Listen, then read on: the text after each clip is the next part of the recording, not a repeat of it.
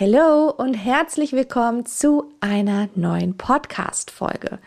Heute sprechen wir über die rheumatoide Arthritis und wir reißen auch so ein bisschen schon die Gruppe der Spondyloarthritiden an.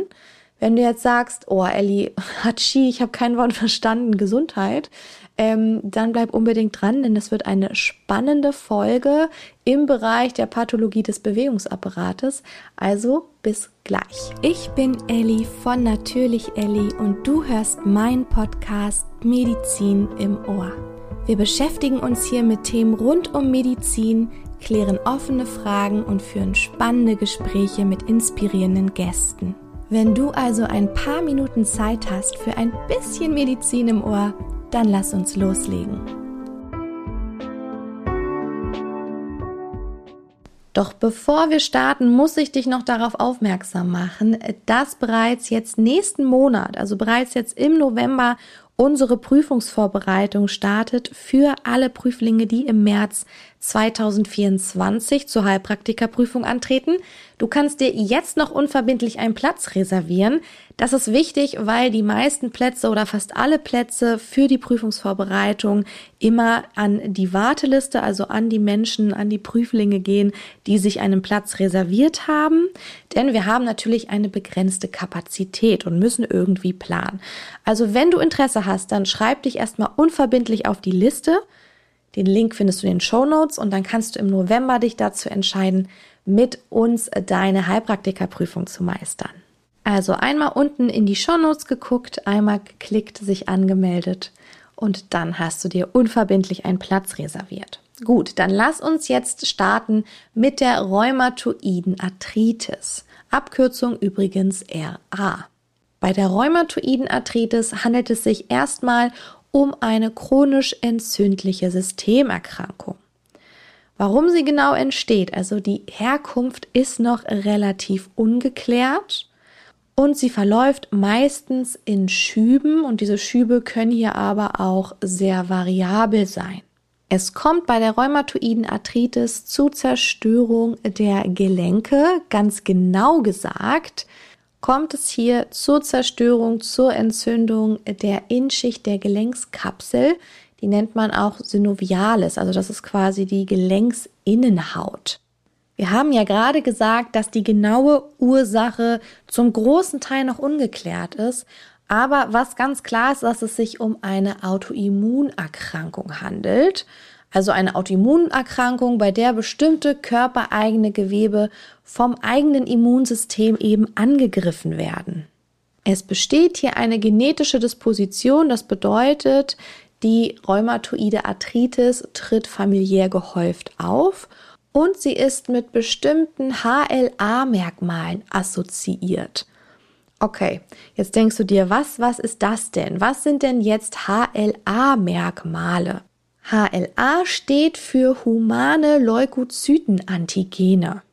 Das sind in der Zellmembran also verankerte Glykoproteine, die zu den Immunglobulinen zählen und sie spielen eine Schlüsselrolle bei der Unterscheidung zwischen körpereigenen und körperfremden Strukturen durch unser Immunsystem.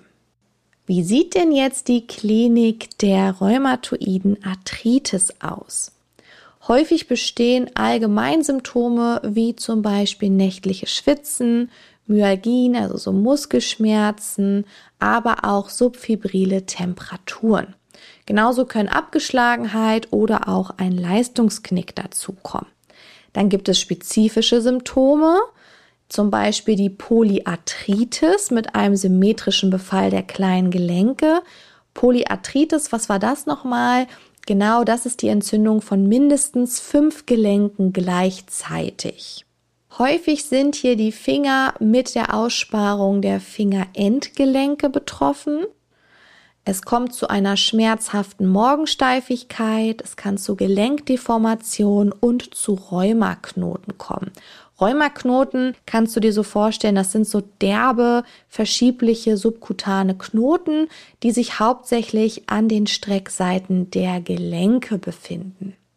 Was du dir hier unbedingt auch noch merken solltest, ist, dass bei der rheumatoiden Arthritis nicht nur Gelenke betroffen sein können, sondern die rheumatoide Arthritis kann sich hier auch an Organen zeigen. Also es gibt Organmanifestationen, zum Beispiel in der Lunge. 50 Prozent der Patienten haben hier eine Organmanifestation und es kann zum Beispiel zu einer Pleuritis kommen. Aber auch das Herz der Patienten kann hier mit betroffen sein und es kann sich zum Beispiel eine Myokarditis ausbilden oder auch die Augen. Was können wir denn jetzt zur Diagnostik sagen der rheumatoiden Arthritis? Also natürlich Anamnese und auch körperliche Untersuchungen sind hier sehr wichtig. Das bedeutet, man schaut sich hier natürlich auch die Gelenke an, also man beurteilt die Gelenke, sind sie zum Beispiel druckschmerzhaft? Gibt es eine teigige Schwellung? Dann kann es zum Gänslenzeichen kommen. Das ist so ein Kompressionsschmerz der Hand auf Höhe der Fingergrundgelenke, wenn man jemandem zum Beispiel die Hand schüttelt und dann hier eben die Hand ähm, zusammengedrückt wird, dann kommt es zu einem Schmerz. Und dann gibt es natürlich auch noch ein paar wichtige Laborparameter. Zum Beispiel sind die Entzündungsparameter CRP und BSG erhöht. Eventuell kann man auch eine Leukozytose beobachten und eine Thrombozytose. Als sehr spezifisch gilt hier der Anti-CCP-Antikörper. Der ist sehr häufig bereits im frühen Stadium erhöht und es gibt auch noch sogenannte Rheumafaktoren, die man finden kann. Darunter kannst du dir Autoantikörper gegen ein ganz bestimmtes Fragment des IgG vorstellen. Ne, IgG ist das Immunglobulin G, was eine Unterklasse von Antikörpern in deinem Blut darstellt. Die Behandlung besteht vor allem aus medikamentöser Therapie mit NSAR, also zum Beispiel nicht steroidalen Antirheumatikern, also Schmerzmitteln, mit Glukokortikoiden oder auch MTX, also Methotrexat. Und natürlich wird hier auch Physiotherapie oder auch eine Bewegungstherapie empfohlen und je nachdem Kälte- oder Wärmeanwendungen und gegebenenfalls dann auch Operationen. Okay, aber was unterscheidet denn jetzt die rheumatoide Arthritis von den Spondyloarthritiden?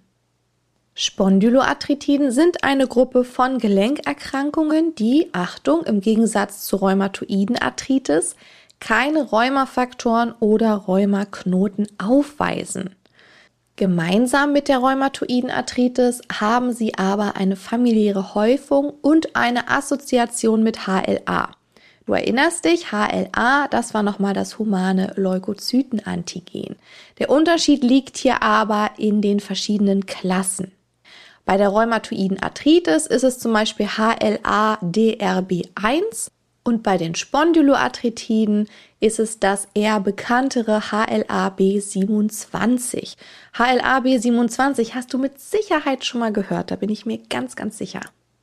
Es gibt einige Erkrankungen, die zu den Spondyloarthritiden gezählt werden, zum Beispiel die Spondylitis ankylosans, die kennt man auch unter dem Namen Morbus Bechterew, dann die Psoriasis-Arthritis, die reaktive Arthritis, auch bezeichnet als Morbus Reiter oder aber auch die enteropathische Arthritis, die zum Beispiel bei Morbus Crohn oder Colitis ulcerosa auftreten kann.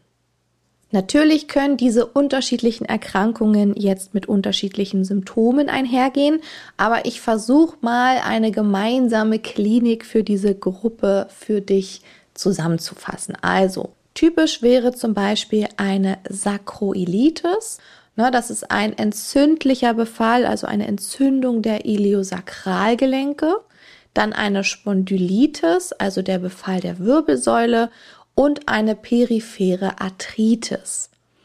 Hier haben wir in der Regel einen asymptomatischen Befall der Gelenke und vor allem sind hier die unteren Extremitäten betroffen. Erinner dich, das war jetzt auch nochmal echt ein Unterschied zu rheumatoiden Arthritis. Da haben wir den symmetrischen Befall der Gelenke.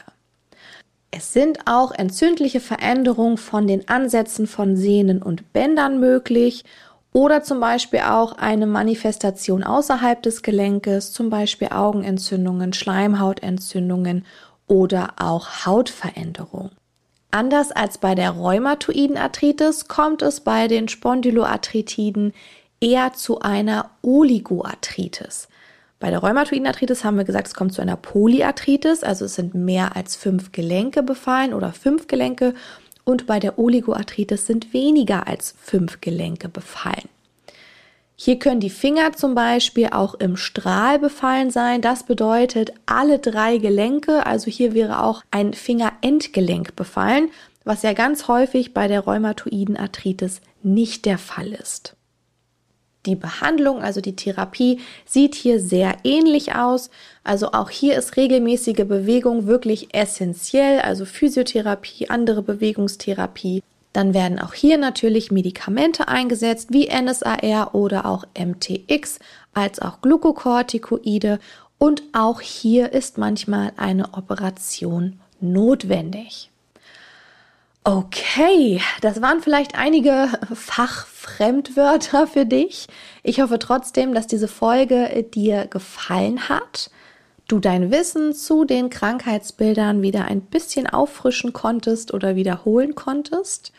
Und wenn dir diese Folge gefallen hat, du dir mehr Podcast-Folgen wünscht, dann schenke mir gerne eine 5-Sterne-Bewertung und lass mir ein Abo da, denn nur so sehe ich, dass der Podcast auch gut bei dir ankommt dann wünsche ich dir noch einen wunderschönen Tag, wunderschönen Abend, wann auch immer du diese Podcast-Folge hörst. Ich verabschiede mich jetzt erstmal für vier bis sechs Wochen in nicht nur die Weihnachtspause, sondern auch in mein Wochenbett. Ich bekomme nämlich ein Baby und dann hören wir uns ganz fresh im Januar 2024 wieder. Keine Sorge, es geht trotzdem noch eine Podcast-Folge für dich online. Bis bald.